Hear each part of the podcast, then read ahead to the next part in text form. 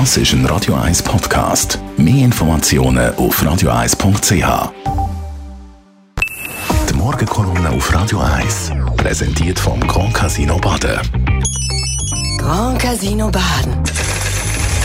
Baden im Glück. Guten Morgen, Roger. Guten Morgen, guten Morgen. Der Putin hat gestern gesagt, Verhandlungen seien an einem toten Punkt. Hallo, hallo. Dort sind sie von Anfang an gewesen. Was bis jetzt in Sachen Verhandlungen stattgefunden hat, ist eine bloße Farce gewesen. Der Wladimir Putin hat nicht einmal im Traum daran gedacht, ernsthafte Verhandlungen zu führen, solange er einen klaren militärischen Erfolg erreicht hat. Und das hat er bis jetzt definitiv nicht.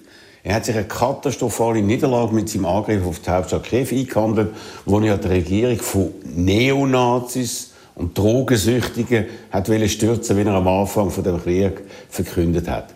Jetzt versucht er mit seinem Plan B, nämlich im Osten und im Süden, gewisse militärische Erfolge zu erzielen, wie er gestern erklärt hat. Und darum schickt er dazu eine riesige Streitmacht in den Kampf. Aber stimmt das auch mit seinen neuen, weniger weitreichenden Zielen? Der Putin lügt ja, wenn er das Maul aufmacht. So hat er gestern auch gesagt, alles laufe nach Plan. Was der Zelensky mit der Bemerkung quittiert hat, dass es völlig falsch sei, wenn man die bisherige gewaltige russische Verlust an Material und Personal anschaut und auch seine klare Strategieänderung.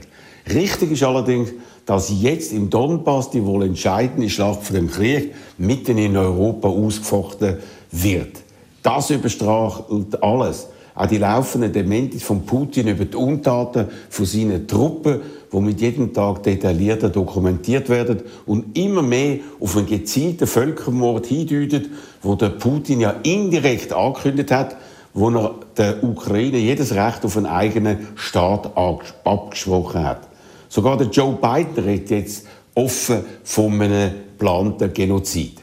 Und damit der Putin direkt in die Fußstapfen von seinem verehrten Vor Vor Vorgänger Josef Stalin, der anfangs der 30er Jahre gezielt über drei Millionen Ukrainer verhungern lassen hat, um so die damalige Provinz von der Sowjetunion ausblüten zu lassen und um damit auch die Zuwanderung von Millionen von Russen aufs Gebiet der Ukraine zu ermöglichen.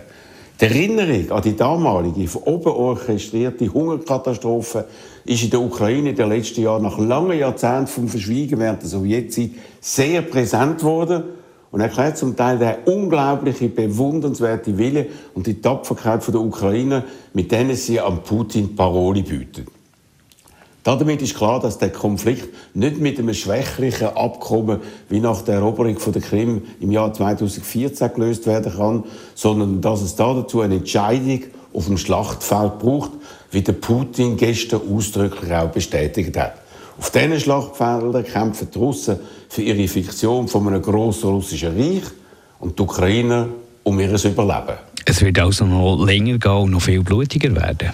Du, alles deutet darauf hin und die nächsten Wochen dürften nicht entscheidend werden. Könnte die Ukraine auch diese Russenwalze aufhalten und vielleicht sogar in Gegenangriff gehen? Haben sie bereits jetzt schon genügend von den schweren Waffen, nach denen sie täglich schreien und die dazu offenbar unbedingt notwendig wären? Die Experten können uns dazu nur ungefähre Antworten geben. Aber wir wollen natürlich mehr wissen, auch über all die anderen Folgen von dem Krieg, auch für unser Land und für die Weltwirtschaft.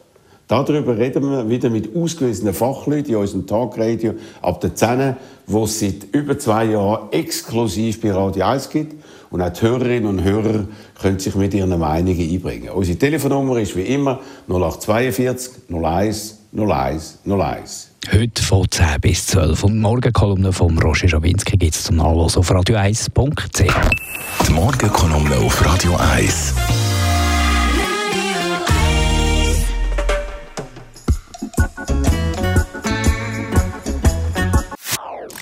Das ist ein Radio 1 Podcast. Mehr Informationen auf radio1.ch.